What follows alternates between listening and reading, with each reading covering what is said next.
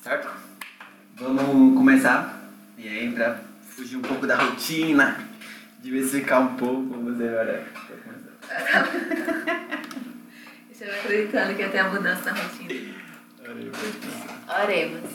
Pai, muito obrigada pelo dia, muito obrigada, Senhor, porque a gente pôde se encontrar novamente aqui virtualmente. É, muito obrigada, Senhor, porque o Senhor nos chama, sabe? E a gente tem a oportunidade de conhecer mais palavra. Isso é muito bom.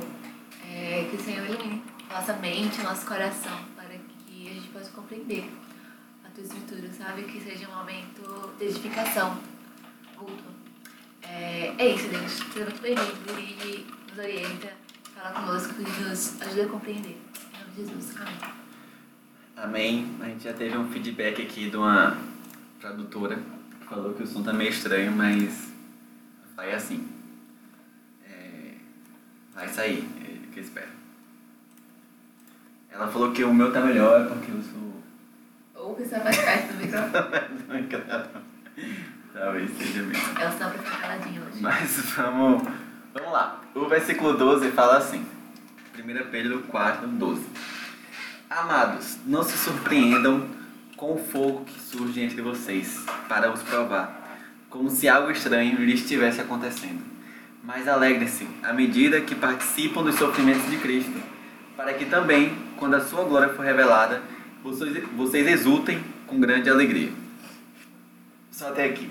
É, a gente. Ei, Jesus, agora parou. Eu espero que isso seja bom.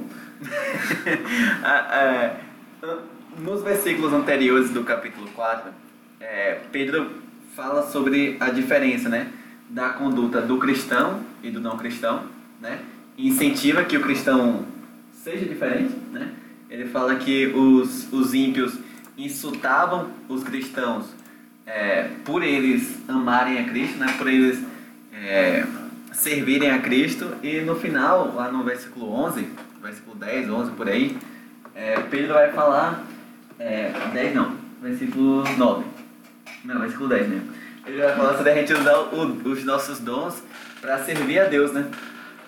E usar isso como um meio da gente glorificar Deus em tudo que a gente fizer. Né? E aí a gente com uma ideia aqui sobre isso, sobre as nossas é, habilidades, né? sobre como a gente pode adorar a Deus também. E aqui, chegando no versículo 12, é, Pedro fala sobre um fogo estranho que surge no meio do, dos irmãos lá para prová-los, né?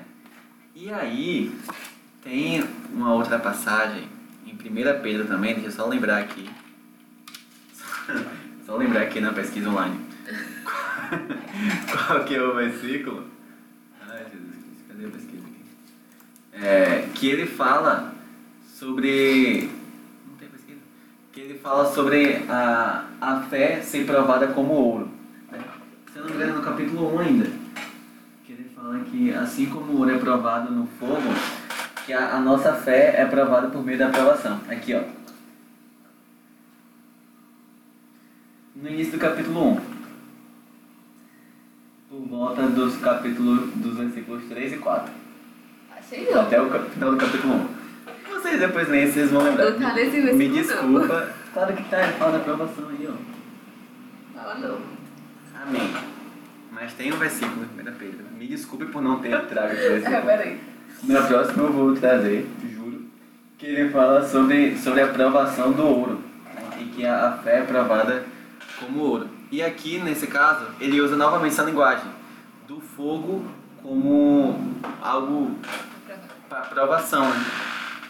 E, e o que é interessante é que Pedro fala: ah, é, não, não olhem para isso, não se surpreendam como se algo estranho tivesse acontecido.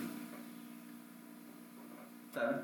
Tipo, não, não se surpreenda se no meio da, da, da comunidade sur, surgirem coisas que provem a fé de vocês.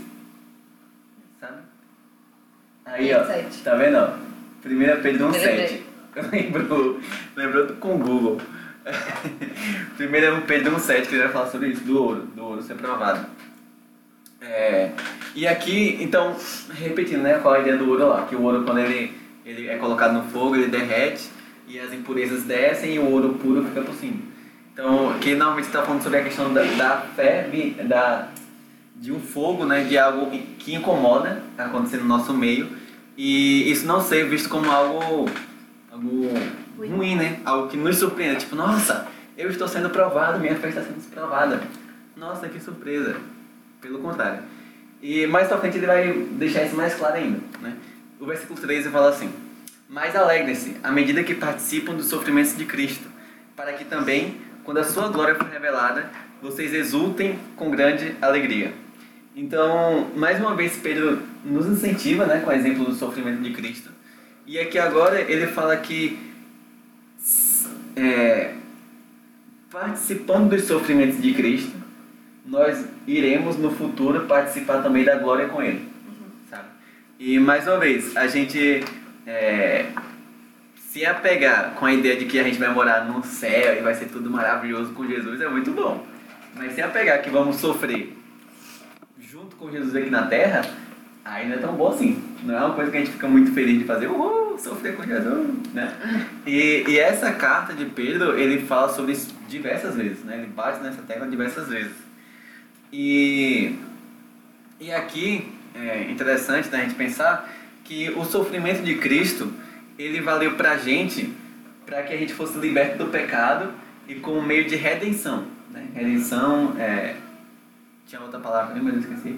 Mas essa, essa, esse pagar o preço para libertar o escravo, né? libertar a gente da escravidão do pecado. É, é redenção mesmo a palavra. Eu estou tentando a palavra.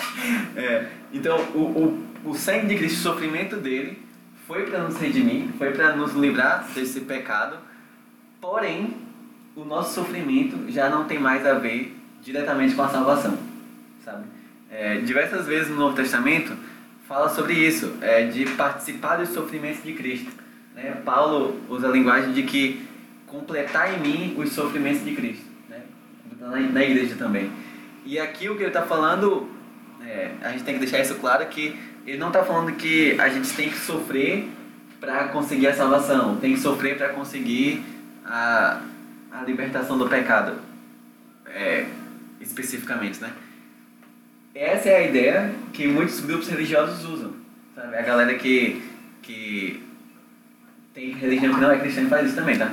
Mas tem a galera cristã que é, se expõe ao sofrimento para alcançar a salvação, né? Para alcançar uma, uma intimidade maior com Deus e tudo mais. Isso não é tão ligado assim, né? Sofrer igual a ser mais próximo de Deus. Não é exatamente assim. É... Ai, Jesus, agora eu estou indo longe demais do assunto, mas eu vou explicar. É, por exemplo, o, o, o jejum. O jejum é uma forma de, de sofrimento, né? de, de sacrifício, de certa forma, mas não é ficar com fome que vai te fazer ficar mais perto de Deus. Pelas caridades, não, não pensem assim. Porque senão você morre de fome e vai ficar longe de Deus do mesmo jeito. Mas a ideia do, do jejum é justamente você abrir mão de coisas que são essenciais para você para ter um momento de intimidade com Deus.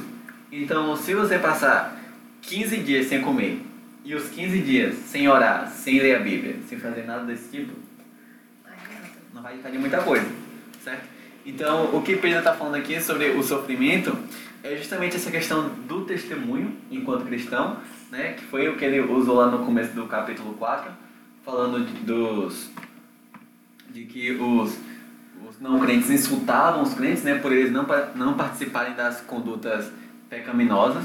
Então é disso que ele está falando, do sofrimento como testemunho, mas não do sofrimento para alcançar uma glória maior, para alcançar uma a salvação mais plena, certo?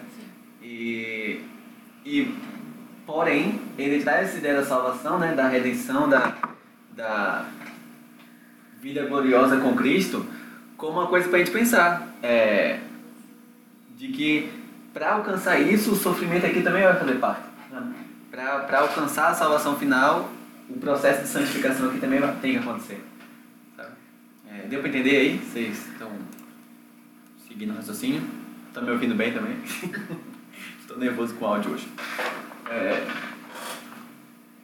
mandou um joinha aí para falar, eu estou entendendo. Sim, valeu. Amém. Alika. Isso, eu fui ouvindo. Ah, foi. É, desculpa. É, Almeida, valeu. Obrigado. É que o sobrenome dela não é Almeida. Qual é o sobrenome dela? É Almeida. Não é Almeida. Mas ok, versículo 14, fala assim. Se vocês são insultados por causa do nome de Cristo, felizes são vocês, pois o Espírito da Glória, o Espírito de Deus, repousa sobre vocês. Se algum de vocês sofre, que não seja como assassino, ladrão, criminoso ou quem se intromete em negócios alheios. Contudo, se sofre como cristão, não se envergonhe, mas se glorifique, mas glorifique a Deus por meio desse nome. Eu acho que era só isso mesmo, né? Precisa falar alguma coisa aí ainda. É, mais uma vez, né, ele está falando sobre a questão de ser insultado por Cristo, né? E, e que é, se a gente é insultado é porque o Espírito Santo repousa sobre a gente. Né? Isso é interessante também. É, juntando né, com o que a gente tinha falado antes, se a gente tem sofrido por expressar Cristo, Top. top, isso expressa que o Espírito Santo está sobre a gente. Contudo, se a gente não sofre por expressar Cristo, se a gente quer ser aquele crente descolado e que todo mundo gosta, certamente alguma coisa de errado não está certa. Se a gente usar direto assim de Pedro aqui, talvez o Espírito de Deus não esteja sobre você. Mas não vamos julgar o irmão, não vamos dar sentença sobre o irmão. Certo? Mas saiba que essa é uma possibilidade. E isso é uma coisa pra gente parar e pensar, tipo, cara, será que a minha vida como cristão, oi Larissa, outra Larissa, é, será que a minha vida enquanto cristão tem sido essa vida que escandaliza os, os não crentes por expressar o amor e a glória de Deus? Ou será que tem sido uma vida que para os não crentes é normal e que eu vivo como eles vivem exatamente da mesma forma? Sabe?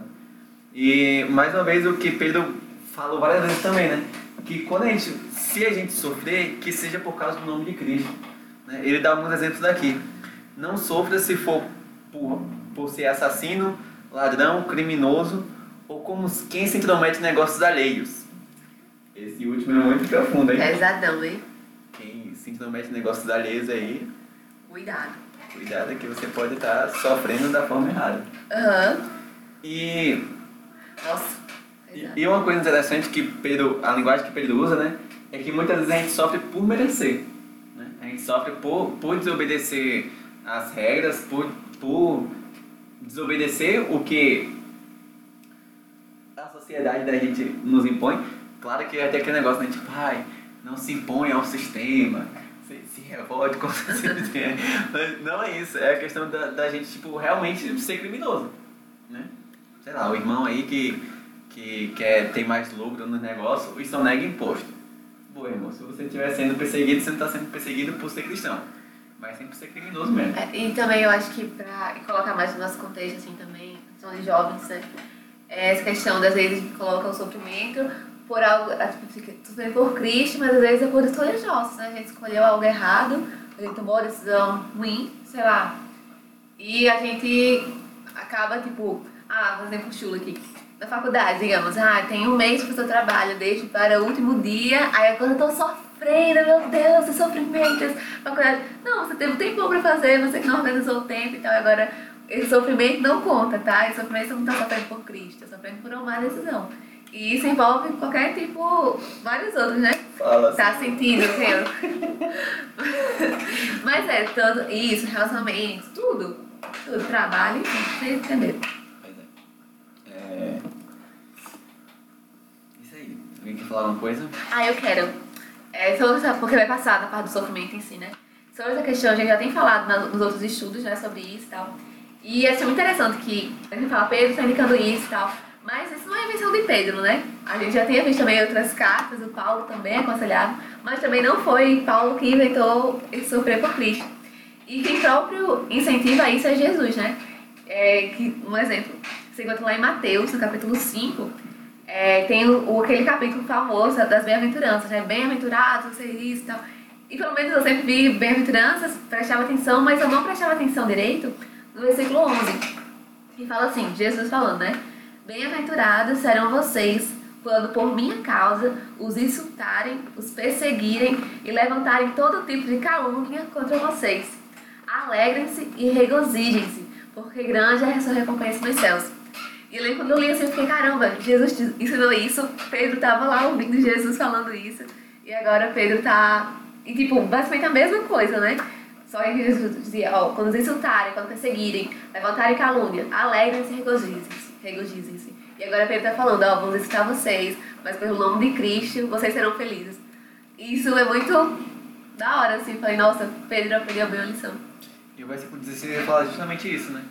Contudo, se sofrem como cristão, não se envergonhem, mas glorifique a Deus por meio desse nome, o nome de Cristo, no caso. É, achei muito da hora.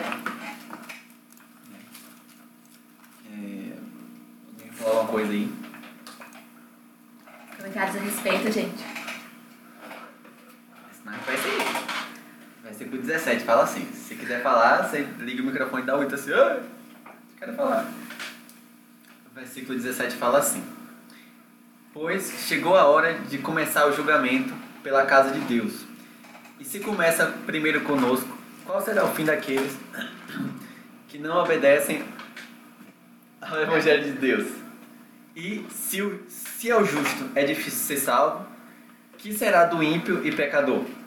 Por isso mesmo, aqueles que sofrem de acordo com a vontade de Deus devem confiar as suas vidas, as suas vidas ao seu fiel, fiel Criador e praticar o bem. É, essa, esse aqui é um texto que eu fiquei meio sem entender, pra falar a verdade. Fiquei tipo, o que, que ele está falando aqui? E, mas, mais uma vez aqui, são citações das escrituras já, né? É, Pedro, no meio do ensino dele, ele joga alguns versículos, citando alguns versículos, e lá na época deles eles não citavam a fonte, né? Eles não falavam que era ah, lá em Jeremias 25, mas eles citavam só o versículo direto. É, então aqui, a primeira coisa que para a gente ter em mente é que essa linguagem da, do julgamento começar pela casa de Deus é uma linguagem relativamente comum no Antigo Testamento, nos textos do profeta, onde Deus fala que o, o julgamento da, da sociedade, né, do mundo da época, ele ia começar pelo povo de Deus e então ia se espalhar com, aos povos vizinhos. Por exemplo, em Jeremias 25, versículo 29, ele fala assim: Começo a trazer desgraça sobre a cidade que leva o meu nome, e vocês sairiam impunes? Sem dúvida, não ficarão sem castigo. Estou trazendo a espada contra todos os habitantes da terra, declara o Senhor dos Exércitos. Então aqui Deus, por meio de Jeremias, está falando que vai, vai trazer julgamento sobre todos os povos da terra e que esse julgamento vai começar pelo povo dele, né? Pela cidade que toma meu nome. Então, essa é uma ideia que era, já era comum no meio judaico, né? Então, pra gente pode parecer muito estranho, tipo, mano, vai julgar os crentes primeiro, não sei o que e tal. Mas, pra eles, essa linguagem era, era comum, do julgamento começar pela casa de Deus e assim passar ao restante da, do povo da terra, certo? É, o versículo 18, ele é basicamente um, uma citação ao pé da letra. É lá de Provérbios 11, versículo 31, que fala assim: Se os justos recebem a punição que merecem na terra, quanto mais o ímpio e o pecador. Né? Aqui no caso, Pedro está usando mais especificamente a linguagem da salvação. Né? Se é o justo, é difícil ser salvo. Né? Se é o justo, é difícil ter uma vida tranquila, uma vida de salvação com Deus quanto mais ao ímpio e pecador. E isso aqui me lembra o ensinamento de Jesus lá sobre é, é mais fácil um camelo passar no buraco da agulha, passar pelo fundo de uma agulha, não é um buraco da agulha, do que um, um rico entrar no reino dos céus. Né?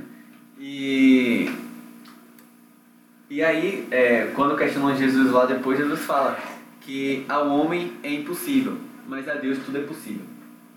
E aí as pessoas pegam isso e falam, tipo, eita, porque a cura e o milagre a Deus é possível. Mas eu estava falando da salvação, irmão. que a salvação, essa salvação de entrar, é se entrar nos céus, ao homem é impossível. Mas a Deus nada é impossível.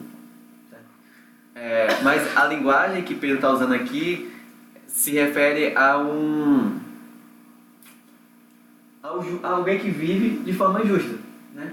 Se alguém que vive e faz tudo direitinho é difícil obter a salvação, quanto mais para alguém que, que vive loucamente, né? para o ímpio e pecador. O problema é que todos nós somos pecadores. né? O único justo que existiu foi o próprio Jesus. Foi, me desculpe, foi o próprio Jesus.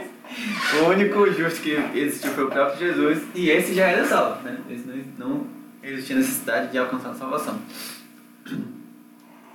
É, e aí, o versículo 19, ele fala assim: Por isso mesmo, aqueles que sofrem de acordo com a vontade de Deus devem confiar sua vida, suas vidas ao seu fiel Criador e praticar o bem. É, essa, essa, esse versículo final aqui sobre o receber o sofrimento, né? E, e praticar o bem, confiando em Deus e tudo mais, é, me fez lembrar o que Pedro falou lá no capítulo 2, no versículo 23, que ele fala sobre Jesus assim: Quando insultado, não revidava, quando sofria, não fazia ameaças, mas entregava-se àquele que julga com justiça. E aqui o que Pedro está falando é sobre a gente sofrer é, de acordo com a vontade de Deus e confiar nossas vidas ao Criador e praticar o bem. Né? Então, é, além dele não estar citando especificamente, mas é, a mesma conduta, ele nos orienta a ter a mesma conduta que Jesus teve, né? que ele já tinha citado que o próprio Jesus havia a forma como Jesus havia se portado, né? se comportado diante da, da vida como um todo. Então, é, o que Pedro está falando aqui, minha concepção, tá? Se vocês discordam, vocês levantam a mão aí. Sobre essa questão do julgamento, começar pela casa de Deus, não está sendo especificamente sobre a, a vida eterna. Certo? Não é sobre o julgamento final. Pelo menos foi, foi o que eu entendi. Já que ele está falando aqui sobre a, a conduta do povo na terra mesmo, né? sobre o, o seu comportamento na terra e o seu sofrimento na terra. E aqui ele começa a falar é, sobre o julgamento começar pela casa de Deus. Esse julgamento, essa perseguição, começando pela casa de Deus, né? esse sofrimento pelas suas atitudes. certo? E, e, a, e se o povo de Deus tem sofrido por viver de forma correta, de forma segundo os ensinamentos e segundo o Espírito Santo, quanto mais quem tem vivido a vida louca, né? Quão, ser, quão grande será o sofrimento desses? Deu pra entender? Não, deu. Deu pra vocês, gente? Vocês conseguiram entender a ideia aí? Que foi minha, foi minha compreensão, pelo menos, né? De que esse sofrimento aqui não é o sofrimento da vida eterna do juízo final, mas sim sofrimento enquanto aqui na terra, enquanto perseguição, que é o que Pedro tem falado da carta inteira.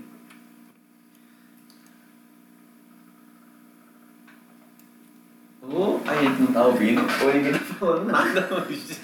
Gente, falei alguma coisa, por favor. E aí a gente chega ao versículo 5, ao capítulo 5, né? que é o último capítulo da, da carta. Eu vou falar e você vai dar. O último capítulo dessa carta. Ah, Obrigado, meu amigo. Seu aula foi incrível.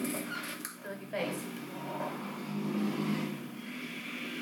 E o versículo 1 fala assim: 1 Pedro 5,1 Portanto, apelo para os presbíteros que há entre vocês, e o façam na qualidade de presbítero como eles, e testemunha dos sofrimentos de Cristo, como alguém que participará da glória a ser revelada. Esses, esses presbíteros que Pedro está falando aqui é, são os líderes da igreja, né? os pastores, que ele fala no versículo 2, deixa claro isso, que ele fala, pastoreiem o rebanho de Deus. Então, ele não chama de pastor, chama de presbítero, mas são, é um cargo de liderança na igreja também, né? E que, pelo jeito, tinha um cargo de, de ensino também, pela linguagem que Pedro usa. E ele se coloca como presbítero também. Né? Pedro, Pedro se coloca como, como um líder na igreja também. E ele, ele se coloca não só como, como presbítero, mas como testemunha dos sofrimentos de Cristo, como alguém que participará da glória ser revelada. Então Pedro se coloca como alguém que viu o sofrimento de Cristo e como alguém que ele acredita que vai estar também na glória no céu com Jesus, né? no fim das coisas. E aí o versículo 2 ele fala assim: Pastoreiem o rebanho de Deus que está aos seus cuidados. Olhem por ele, não por obrigação, mas de livre vontade, como Deus quer. Não façam isso por ganância, mas com o desejo de servir. Não hajam com, como dominadores dos que lhes foram confiados, mas como exemplos para o rebanho. Quando se manifestar o Supremo Pastor, vocês receberão a imperecível coroa da glória. Então, é, por que, que eu falei que os presbíteros eram como os pastores que a gente pensa hoje, né? O líder como pastor que a gente pensa hoje. Justamente porque ele começa falando de pastorear o rebanho e termina falando sobre o Supremo Pastor. Então, a minha compreensão é isso. Né? É uma outra palavra para designar o que a gente hoje chama de pastor. É, esse versículo é muito usado nos dias de posse, culto de posse, né, dos pastores, principalmente quando é um pastor vai pela primeira vez. Ah, esqueci que é aqui agora. né? Ah, é, futebol, tu dá esses conselhos pra eles. É, eu não sei, eu não. Ah, é, você não era da Assembleia. Eu não era da posse. Quem da Assembleia concorda. É, quem não concorda. Não era da fala aí Assembleia. Que aí todo culto de tinha esse versículo. Então, ah, ah, o exemplo que Pedro traz aqui, né, é que os pastores deveriam cuidar das ovelhas é, de livre vontade. E ele fala, como Deus quer. Isso aqui é a primeira coisa que pega pesado, né? É, que Deus não quer que as pessoas façam por obrigação, mas façam por vontade. né? E as- o final do versículo fala, não façam isso por, por ganância, mas com o desejo de servir. Não, que louco.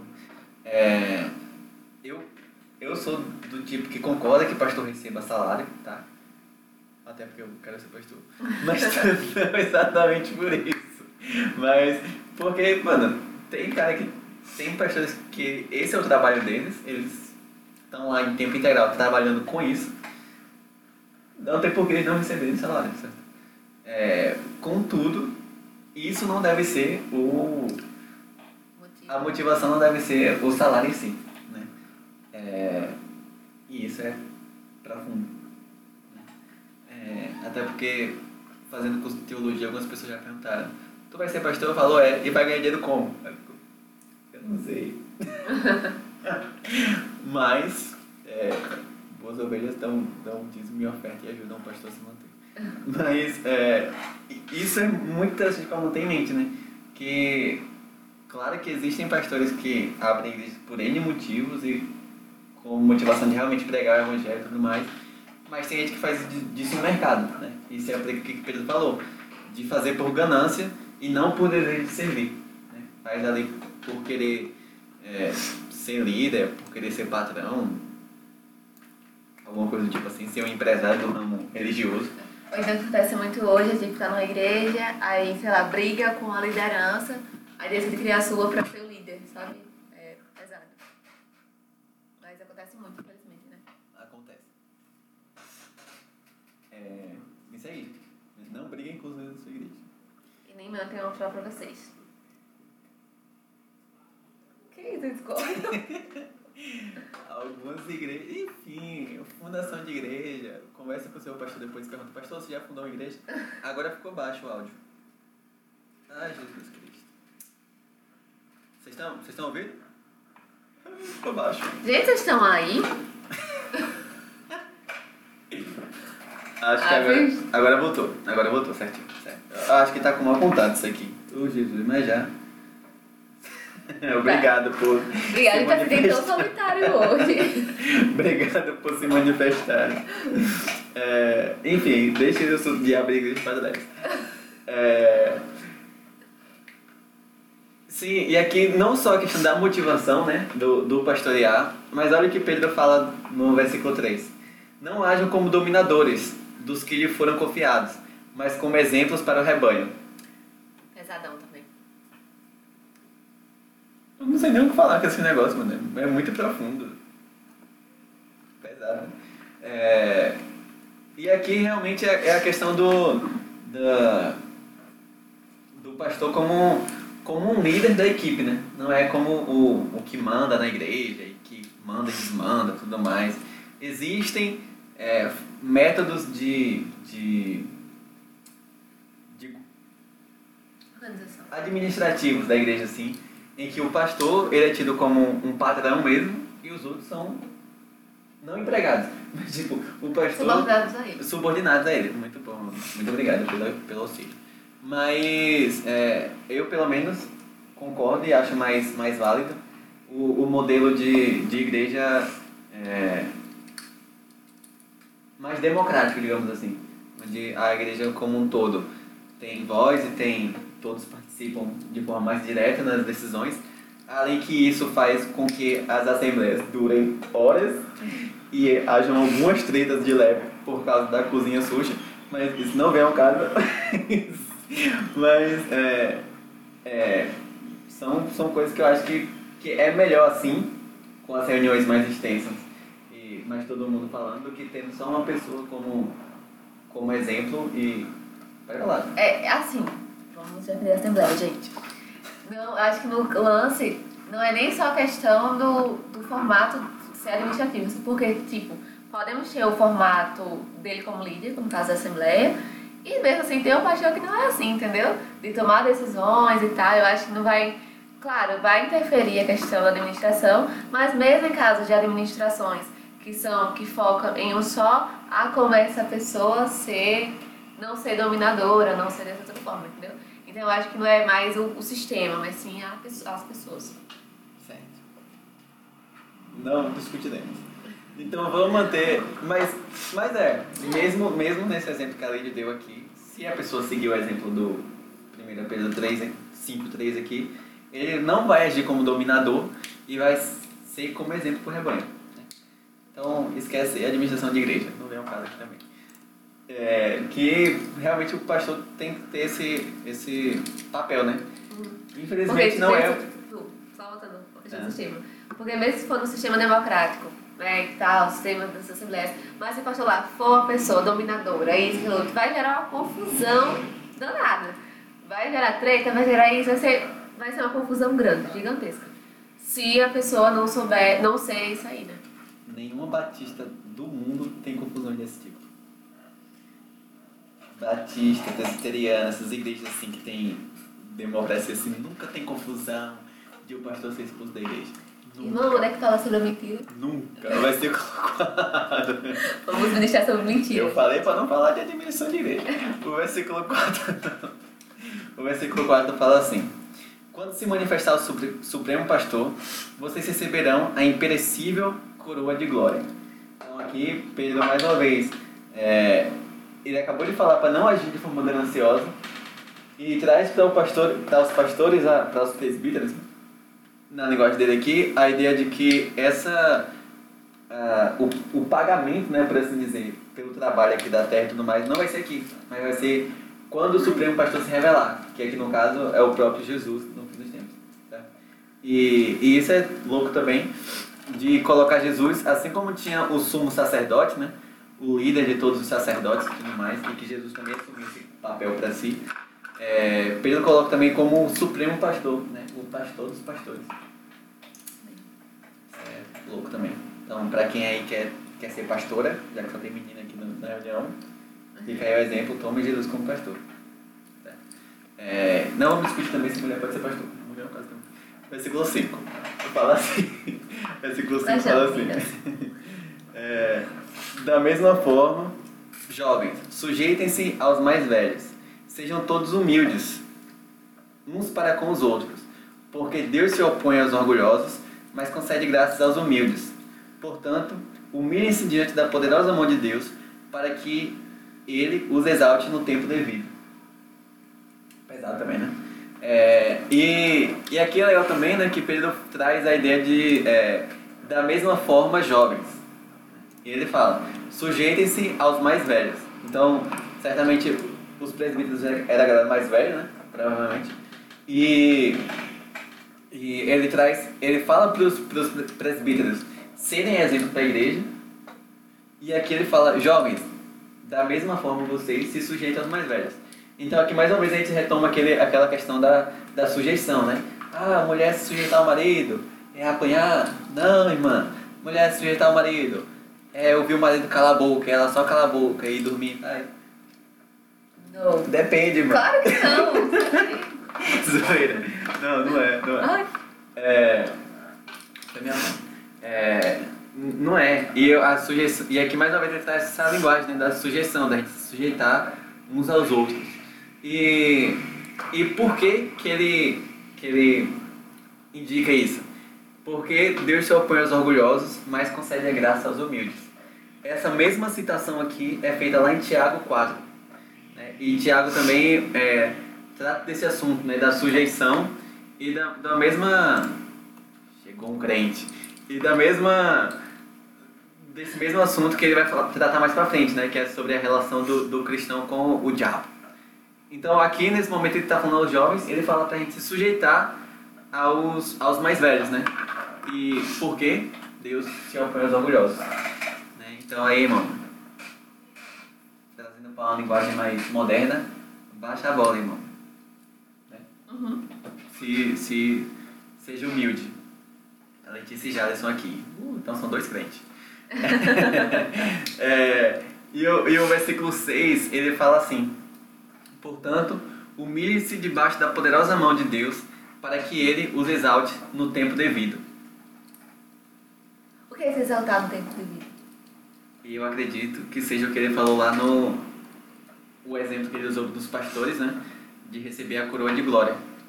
A, vida eterna com Deus e receber a recompensa nos céus. Sim. Então, se exaltar essa. É. essa- É, só abrindo um parênteses aqui. É, a Bíblia tem essa linguagem de exaltar, principalmente no Antigo Testamento. né? Eu acredito. E mais do que na Bíblia, tem nos louvores de hoje em dia. A questão, de em dia não, né? De um tempo atrás. As músicas de hoje só tem uma palavra e repete em loop com a guitarra fazendo só uma nota. Mas Essa é a- ótima. de, de, um, de, um, de uns 10 anos atrás aí, as músicas falavam muito sobre isso, sobre isso de exaltar, né? Que você foi humilhado e Deus vai te exaltar e vai te colocar em um lugar de, de, de honra. Muito bem, lugar de honra, essa é a palavra. É, enquanto eu vejo que a mensagem da Bíblia como um todo não aponta para isso, sabe? Não aponta para alguém que serve a Deus é, sair como. ah, o que eu quero falar? Bam, bam, bam. É, bambambam é uma boa palavra, mas, mas sair como superior aos outros, sabe? Sair como orgulhoso, como alguém que tá, "Ih, eu tô por cima e vocês estão por baixo. Eu não vejo isso como uma mensagem da Bíblia como um todo, sabe? E aqui, mais uma vez, é, para vocês entenderem por que eu tô falando isso aqui é a vida eterna. Porque assim como a gente aplicou lá naquele texto que era difícil de entender lá da salvação, de Jesus pregar os mortos e tudo mais, a gente não pode pegar um versículo e fazer com que ele saia da ideia geral da Bíblia como um todo, sabe? E se você entende que a Bíblia como um todo fala que o crente vai sair como superior aos não crentes, a sua compreensão da Bíblia como um todo está errada. Boa, já. É exatamente aí. Eu tive pra passar na prova e não te ajudou. É, eu não vejo essa, essa mensagem, sabe? Como a, a Bíblia como um todo. E a gente não pode olhar para esse versículo aqui como falando que Deus vai exaltar a gente, vai colocar a gente num lugar top, sendo que a Bíblia no geral não fala sobre isso, sabe? Tem lá o cara lá que era parente de Davi, o rei chamou pra dar, dar honra ao cara. Amém, irmão, que o cara fez isso. Glória a Deus, porque o rei chamou ele lá pra, pra restituir lá a riqueza dele, né? Mas não toma isso como exemplo, sabe? Não toma isso como exemplo, não. Não toma isso como regra. Sim. E eu acho que nesse contexto vai acabar que ia contradizer ele mesmo, né? Porque ele passou a carta inteira falando, ó, vocês vão sofrer, se alegrem no sofrimento. É, vocês vão ser caluniados, insultados, tal, tal, tal. E permaneçam assim porque vocês vão receber a coroa da vida e tal, tal, tal. E do nada, vocês vão ser exaltados, a pessoa pegar esse versículo e falar, não, ficaria totalmente contra, desvirtuante aqui do que a carta está falando, né? É eu ia falar aqui. E é exatamente isso. Exatamente isso. Pedro falou a carta toda sobre a gente ser humilhado e tudo mais, e que agora ele em um versículo contradizer tudo que ele falou, né? É, e o final, o- além disso, né? O que ele fala é pra gente se humilhar debaixo da poderosa mão de Deus, sabe? Isso aqui não é a gente ficar como um coitadinho ou se humilhar diante da sociedade, né? Autocomiseração. Auto menino, comiseração. Sei nem o que é Não sei nem também se é esse contexto. Mas mas essa questão de você se colocar como coitado, se humilhar diante do povo, não é exatamente isso que Pedro está falando aqui. Ele está falando de se humilhar diante de Deus. Né? E aí, a pegada é totalmente outra. Né? A questão da gente reconhecer que somos pecadores, reconhecer que somos pequenos e chegar de coração aberto diante de Deus. Né? E cantar aquela música. Se eu me humilhar. Agora parei. Mas essa. Continue. Vamos seguir pro versículo 7, né? Foi mal, gente. De detalhe, a gente também almoçou. É, a gente não pode mais fazer reunião depois do almoço, não. Tá só. O versículo, o povo não fala e a gente tá quase. O versículo isso bem? 7, ele fala, ele fala sobre se humilhar diante de Deus, né? E o versículo 7 ele fala: Lancem sobre ele toda sua ansiedade, porque ele tem cuidado de vocês. Isso aqui me lembrou aquele versículo que Pedro fala também, da, de colocar toda a nossa esperança em Deus. É, enquanto a esperança, a, a diferença né, da, da esperança e da ansiedade, enquanto a esperança fala sobre algo futuro, né, sobre algo que vai acontecer, a ansiedade, no geral, trata sobre o que acontece hoje em dia. Meu versículo, espero que seja do, do Jalisson, né? Mas também é meu Ou não, o versículo. coração é verde, eu acho que é de, de Letícia. Veja de presbiteriano. É que ela gosta de verde. É, esse versículo também foi o versículo que eu coloquei como epígrafe na minha, no meu TCC de ensino médio. Oh, caralho! Hashtag bem crente. E, e realmente, é, é porque meu professor é muito velho. Aí eu queria botar o negócio do, do velho. É, é, de se, se submeter aos velhos. Sim, mas voltando. É, entendeu isso, né? Que a, a esperança, Pedro fala sobre, já tinha falado sobre a gente colocar a esperança em Deus, sobre o futuro. E aqui a ansiedade, eu acredito que ele está falando mais sobre algo que nos cerca agora, nossa preocupação com o hoje e com o amanhã também, né? Vou até tentar. É, então, que a gente lance sobre Deus na nossa ansiedade, porque Ele tem cuidado de nós. Né? É, a Letícia já se identifica com o versículo aí. E esse versículo também é um versículo que fala muito no meu coração, sabe? De que a gente muitas vezes se preocupa muito com as coisas a ponto de esquecer quem tem cuidado da gente, né? Quem tem cuidado da nossa vida e quem. Que manda no bagulho, né? Acho que esse é a linguagem boa pra usar. Mano, é Jesus, é Deus que tá fazendo as coisas, sabe? Então, deixa de ansiedade, de preocupação. É, e isso tem muito a ver também, tá, só pra gente finalizar esse versículo, tem muito a ver com a questão do sofrimento, né? A questão de que é, diante do sofrimento, a ansiedade com certeza virá, né? Mas, Pedro finaliza a carta trazendo essa ideia da, de que a gente tenha, lance essa ansiedade sobre Deus, essa ansiedade do, do sofrimento, porque, como ele falou, sofrer por Cristo é é grato, né? Sofrer por Jesus. É, é, é, Grato seja. é bom sofrer por Jesus, né? Mas que a gente lance nossa ansiedade. Porque mesmo que a gente saiba que a gente está sofrendo por causa de Jesus, por amor a Deus, a ansiedade vai vir. A gente, a gente ainda é humano, a gente ainda se preocupa. Mas que a gente lance essa ansiedade sobre Deus. Amém. Prossigamos. Versículo 8. Sejam sóbrios e vigiem. O diabo, o inimigo de vocês, anda ao redor como leão, rugindo e procurando a quem possa devorar. Resistam-lhe, permanecendo firmes na fé, sabendo que os irmãos que vocês têm em todo o mundo estão passando pelos mesmos sofrimentos.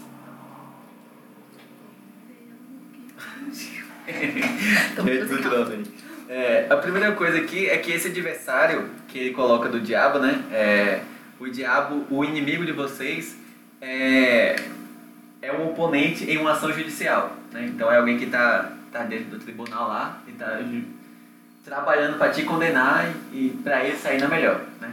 Então isso tem. faz lógica para mim, pelo menos. Uhum. Essa, esse significado não fui eu que vi no grego, até porque eu não sei o significado grego, mas foi o, comentarista que falou, o Davidson. Ele falou que é isso aí. É, esse adversário se refere a um oponente judicial. E, e aqui, vamos pensar um pouco aqui, certo? O diabo está ao nosso, ao nosso redor, querendo nos devorar, né? Procurando uma brecha ali. Está buscando brecha para destruir, roubar e matar. Diria Ana Paula Valadão sua carta à Igreja do Brasil. E, é, e o que que Pedro está falando aqui? Ele fala para a gente se resistir ao diabo, né? É, porque ele está procurando a quem devorar. E no versículo seguinte ele fala: resistam-lhe permanecendo firmes na fé. Então, analisando só esses dois versículos, né, a gente nem vai pensar muito fora no contexto maior. E vamos pensar: o que que o diabo quer devorar aqui? Ele quer devorar seus bens? Letra A. ele quer devorar sua carreira de sucesso? Letra B. ou ele quer devorar sua fé e te derrubar e te afastar de Cristo. Sabe? Tem, tem muita gente que vem com a ideia de que, tipo, nossa, o diabo quer tirar meu emprego porque ele quer me ver na desgraça e não sei o que e tudo mais. E isso, geralmente, tá muito ligado ao que a gente acabou de falar lá, que tá até o texto do, do Jadson ali, do sabor de mel, sabe? Que, mano, velho, o diabo quer, não quer te ver pobre? Ele não quer te ver sem emprego desempregado. Ele não quer te ver nada disso. Ele quer te ver sem fé. Pra ele te ver sem fé, aí talvez ele te tire emprego, ele tente te tirar a saúde. Lá como o Jó fez, como ele fez com o Jó, na verdade. Lá como ele fez com o Jó. Ele vai chegar pra Deus e falar, tipo, mas deixa só eu tirar o emprego do Jaleson ali, que não deixa ele participar dos estudos. deixa só, sei lá, eu tirar a Larissa lá do emprego dela, top lá, de trabalha com os gringos. É, beleza, você vai falar já já. É, é, o diabo não, ele não quer especificamente isso, sabe? Ele não, ele, o trabalho dele não é derrubar você do seu emprego, né? mas é tirar a tua fé. E aí, o, a orientação que Pedro traz é justamente permanecer firme na fé, sabe? Eu acho que era isso que eu queria falar sobre esse texto. Da hora. Deu pra entender, né? Que é, o, o diabo tentar tirar as coisas de você, tirar a sua saúde, tirar seu emprego, tirar seus bens, tirar sua família, sei lá, tirar tudo que você tem, não é só pra te ver triste e te ver no canto, mas é pra tirar a tua fé. São meios, né? São meios, isso. E se você quer resistir ao diabo, trabalha duro também. Mas não vai ser isso que vai te fazer resistir ao diabo, sabe? Mas é permanecer firme na fé, sabe? É. Porque mesmo que você perca o emprego, a sua fé vai estar firme e você vai estar em paz com Deus, sabe? A sua fé vai estar lançada sobre Deus. E você vai entender que é Ele que cuida de todas as coisas, sabe? Ah, antes de passar pro Jadson, só uma coisa. Não sei se é Jadson ou se é Larissa, ou se é Letícia, ou se é a mãe lá da casa. Mas só falar uma coisa.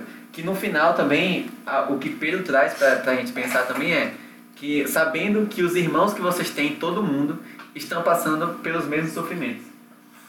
Então, amado irmão, se você está no meio da quarentena aí e tá achando tipo, nossa, não aguento mais ficar em casa. Amado irmão, tá todo mundo saindo de casa.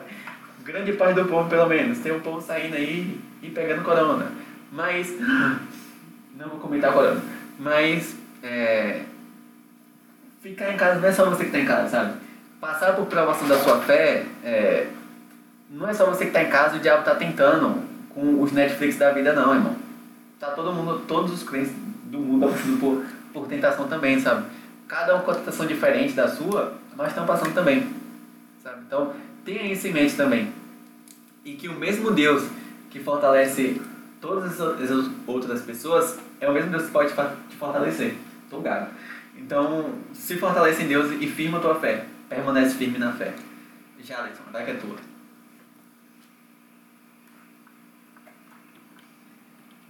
Ixi, achei que era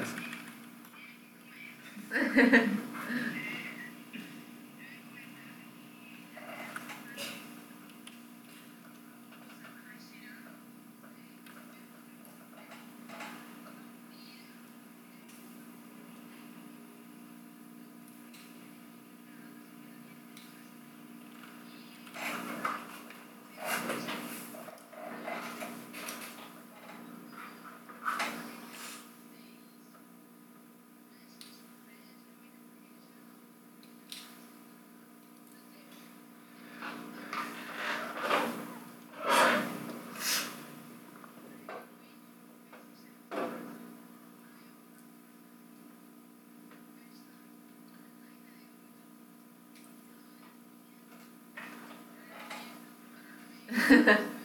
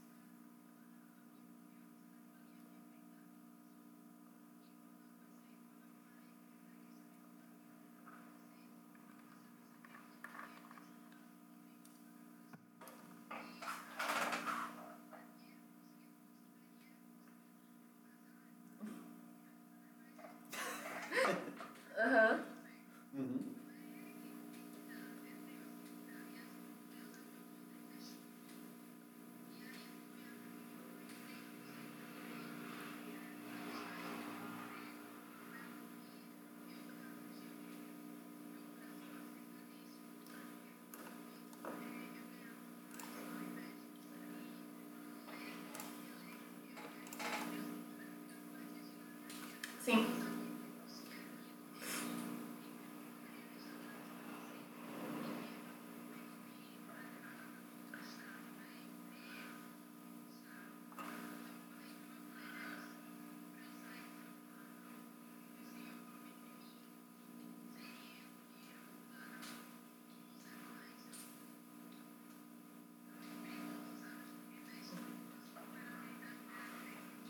Sim. Da hora, Lê, da. Verdade.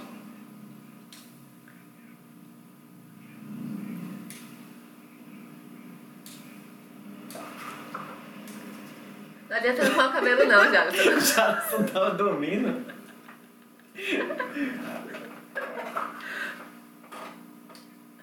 Verdade. Verdade. Não.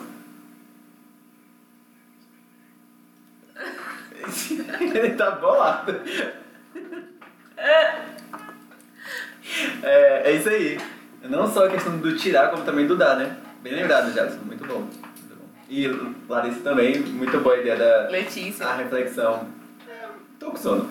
Ah, essa, essa reflexão sobre ah, os empregos, realmente, essa questão da, da, da- do ídolo, essa questão do ídolo. Questão do ídolo realmente pode ser muito, muito complicado e que a gente tem que se ligar, né? Com os ídolos que nós temos em nossos corações. Talvez seja um celular novo que você comprou. Ou vai chegar o celular novo e a pessoa não para de falar desse celular novo. O notebook novo também. Vamos, vamos, vamos pro versículo 10. Alguém quer falar alguma coisa aí? Quem quiser falar, faz como o Jadson, acorda, arruma o cabelo e aparece pra falar. O versículo 10 fala assim: O Deus de toda graça, que os chamou para a sua glória eterna em Cristo Jesus, depois de terem sofrido durante pouco de tempo, os restaurará, confirmará, lhes dará força e os porá sobre firmes alicerces. A Ele seja o poder para todo sempre. Amém. Então, lembra que lá no, começo da carta, Pedro falou aos eleitos e chamados de Deus, lá no versículo 1. É, então, quando a gente olha esse negócio de eleitos e chamados, a gente fica tipo, "Eita, glória a Deus, salvação, uhul, predestinado. Até que não é, nem quem não é calvinista fala, é, predestinado, glória a Deus que eu fui escolhido. Mas, é, depois de a gente ver toda essa carta que Pedro es- escreveu aqui, a gente vê que a predestinação, a, a, a eleição né, que Pedro está tratando aqui, é para salvação, mas também é para passar uns perrengues. E quando chega aqui no final, ele fala, né? O Deus que os chamou para a sua glória eterna, depois de terem sofrido durante um pouco tempo, os restaurará, confirmará, lhes dará força e os porá sobre firmes alicerces. Pesado, né? que, que Deus nos chamou para a glória eterna, mas isso depois de terem sofrido por um tempo. sabe? Então, o tempo que a gente vai estar aqui na Terra vai ser um tempo de perrengue. Sabe? Não, não vai ser um tempo voltando de novo, né? Porque aquela interpretação lá da, da glorificação de Deus, né? Que Deus vai nos glorificar e nos exaltar. Mano, a carta de Pedro fala que a passar uns perrengues na Terra? Então, essa exaltação certamente é sobre a, a vida eterna, né? E, e aí Pedro fala, né, que ele vai nos restaurar. E aí, eu tava vendo é, restaurar, confirmar e dar forças, né? É, é, essa questão do restaurar aqui é a mesma palavra que é usada, na verdade, numa linguagem mais nordestina, né? Eu acho que todo mundo vai entender, né? Todo mundo, ah, que é lá da, é, todo mundo nordestino vai entender. É a questão do remendar, sabe? Ah, e mais especificamente, remendar redes. É, Pedro era pescador, né? Quem não sabia, tá sabendo aí? Pedro era pescador, lá de Pitangui. E é, a linguagem que ele usa aqui é a linguagem de. de o, verbo que ele usa né, é o verbo usado para quando você ia é, remendar a rede, sabe? Quando a, re- a rede rasga e você vai lá e dá, um, dá uns pontinhos lá para dar um jeito. E, e não só isso, como a, a, essa palavra ela, representa a, a ideia de você colocar tudo na forma correta, sabe? Na forma exata. Deixar completo novamente. sabe? Por isso que a questão da, da rede. Não. Por isso a questão da rede, de, de remendar a rede, né? Que a rede tá, tá rasgada, deixar ela completa novamente. Então, Deus fala que depois do nosso sofrimento, Deus, Pedro fala, né? Que depois disso, Deus vai nos restaurar, vai no- nos confirmar. E aqui, confirmar está na tradução da, da NVI, mas a palavra, uma tradução possível é a tradução de firmar, certo? Então, é, o confirmar e também tem o firmar no, no final do versículo, né? Que se refere ao que Pedro falou no versículo 9. Permanecer firme na fé. tá? Então, esse é, é, nos deixar firme, que o versículo fala aqui, certamente é esse firme que Deus falou lá no, no anterior, tá? E além disso, né, o fortificar, né, que é o a, a NB coloca liderar forças, né? E esse dará forças aqui se refere certamente ao fortalecer contra o diabo. Né? É, não tem muita, tipo, não é uma palavra que quando não é um verbo quando fala esse fortalecer que é fortalecer contra o diabo. Não é especificamente isso, mas a o que o comentarista lá desenvolveu, né, é que no contexto aqui, para mim também me pareceu lógico que esse é, dar forças e firmar se refere ao que ele acabou de falar contra o diabo, sabe? Que ele fala sobre resistir contra o diabo e permanecer firme, permanecer firmes na fé. Eu tô com tanto sono que eu não tô nem conseguindo terminar a frase. É, tá acabando. Esse fortificar e firmar se refere justamente ao fortalecer contra o diabo e manter firme na fé, sabe? Aqui na NV colocou, né? Colocará em firmes alicerces, os alicerces da fé. Né? É, usando outros textos aí, Cristo como firme fundamento. Né? E o versículo 11 é Pedro reconhecendo a Deus, né? É, exaltando a Deus na carta também. A Ele seja o poder para todos sempre. Amém. Que a gente entenda né, essa ideia de é, reconhecer que de Deus é o poder eternamente. Né? Isso vai nos ajudar a lançar sobre ele nossa ansiedade e descansar e confiar na, no fortalecimento dele contra a batalha contra o diabo. E aí, no final, ele fala, versículo 12 até o 14. Com a ajuda de Silvano, a quem considera irmão fiel, eu lhes escrevi resumidamente, encorajando-os e testemunhando que esta é a verdadeira graça de Deus. Mantenham-se firmes na graça de Deus. Vamos parar aqui. Vocês perceberam que Pedro está falando de sofrimento e ele fala que essa é a graça de Deus? Pedro está falando o texto todo sobre o sofrimento, certo? Sobre sofrer, Deus nos fortalecer e tudo mais. E ele fala que, que esta, é, ó, eu escrevi resumidamente, encorajando-os e testemunhando que essa é a verdadeira graça de Deus. Então, a graça de Deus, que eu entendi aqui, né? Não é que você vai ficar sem, sem perseguição, sabe? Não é que você vai ficar sem sofrimento. Não é que você vai passar por essa vida sem sofrimento. Mas é o que Pedro acabou de falar no versículo anterior. Que Deus vai nos fortalecer, vai nos firmar e nos restaurar diante dessas perseguições. Você não concorda, né? Por que você não concorda? Eu tô sono agora, então a gente entendeu. Mas já pra entender.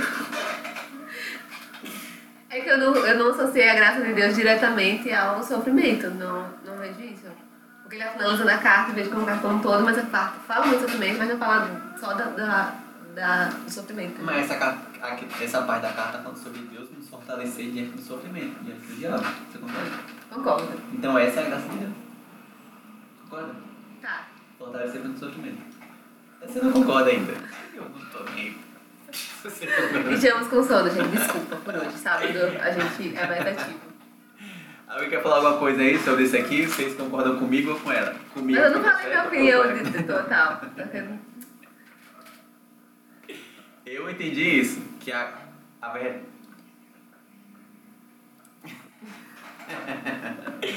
Eu acredito que, que essa questão da graça aqui, que a verdadeira graça de Deus, é justamente essa questão do, do fortalecimento diante das provações e do diabo, mais especificamente que ele bota. E aí, o versículo 13. Aquela que está em Babilônia e também eleita, é, envia-lhe saudações, e também Marcos, meu filho. Aqui certamente falando de outra igreja, né? É, que está em Babilônia. Roma, né? Roma? É, muito provavelmente Roma. Aí. O rodapé da... Bíblia aqui está falando que é Babilônia e Roma. É, então, Babilônia, pelo menos, geralmente traz uma ideia de é, herético, né? Na Bíblia. A, a ideia que Babilônia traz é uma ideia de, de um povo que não é muito parceiro de Deus. Mas a, o que ele está falando aqui é aquela que está em Babilônia, né? A igreja que está em Babilônia, também eleita. Uhum. Sabe? É um detalhe, mas que também tem uma mensagem profunda. De que é, mesmo que ela esteja no, no meio estranho, né? No meio não, não muito gospel, ela também é eleita por Deus. E envia saudações e também meu filho Marcos. É, amigo do, do Pedro. E o versículo 14 fala: Saúdem uns aos outros com um beijo santo de amor. É, paz a todos vocês que estão em Cristo. É, outras traduções falam aqui ósculo santo. Alguém aí tem alguma tradução que fala, fala ósculo santo?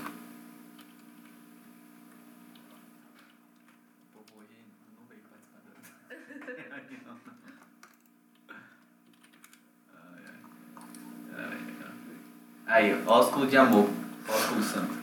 Que não é um beijo que você vai ver o irmão na igreja e vai tacar uma beijoca nele. Se você estiver solteira, menos ainda. E casado, menos ainda. Bem,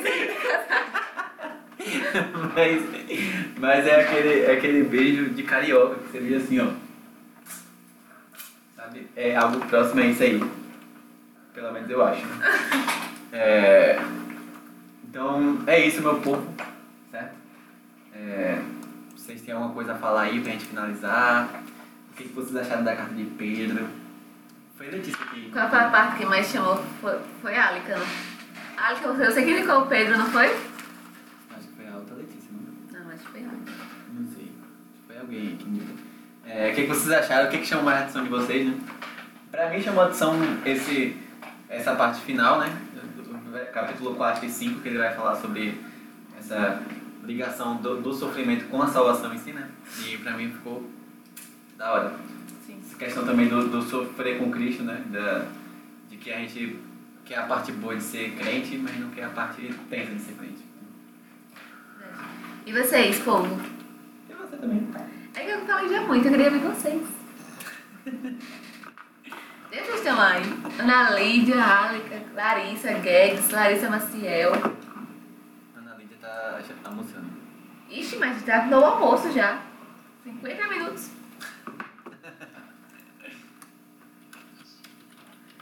Eu acho, eu acho que deixaram ligados e foram embora, viu?